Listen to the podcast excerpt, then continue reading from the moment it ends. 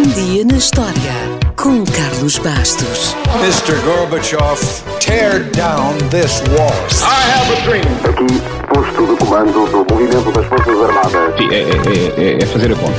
Houston, we have a problem. Yes, we can. And now for something completely different.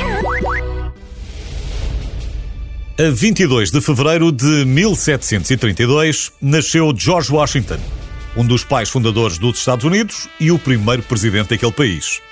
Mesmo quem conheça pouco sobre a sua vida, sabe que foi um líder político e militar, estadista e alguma coisa de importante fez para a capital dos Estados Unidos ter o seu nome.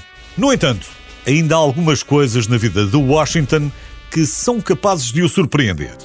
A primeira coisa é que George Washington, apesar de ter nascido numa família rica, só andou na escola até à quarta classe. Ele teve meios irmãos mais velhos que estudaram em Inglaterra, mas Washington teve azar porque o pai morreu quando ele tinha 11 anos e a partir daí teve de tomar conta da plantação de tabaco da família. Essa liderança precoce fez com que, aos 22 anos, Washington já fosse oficial da milícia da Virgínia.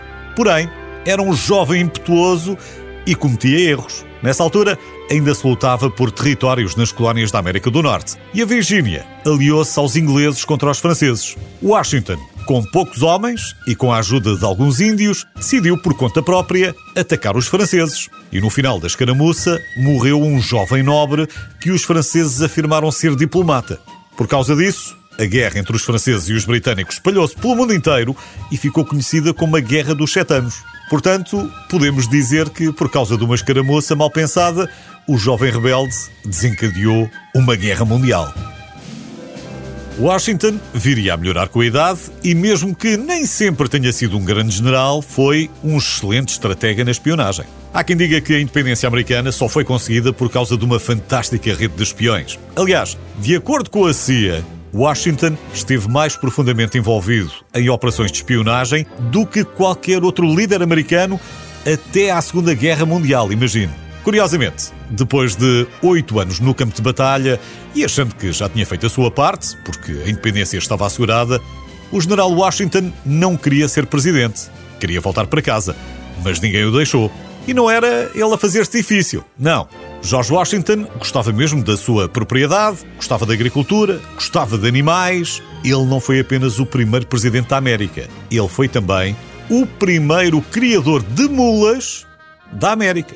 As mulas eram mais baratas do que os cavalos e melhores do que os burros e impulsionaram a agricultura americana durante gerações. Para além das mulas, também criou muitas variedades de pássaros e de cães, principalmente raças de caça, que aprimorou ao longo dos anos.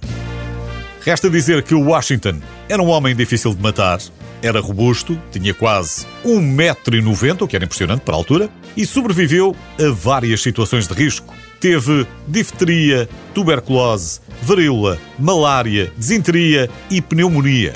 Quase se afogou num rio cheio de gelo, sobreviveu ao incêndio e ao massacre de Fort Necessity, ia morrendo debaixo de dois cavalos desgovernados e quatro balas passaram de raspão por si, mas só furaram a roupa.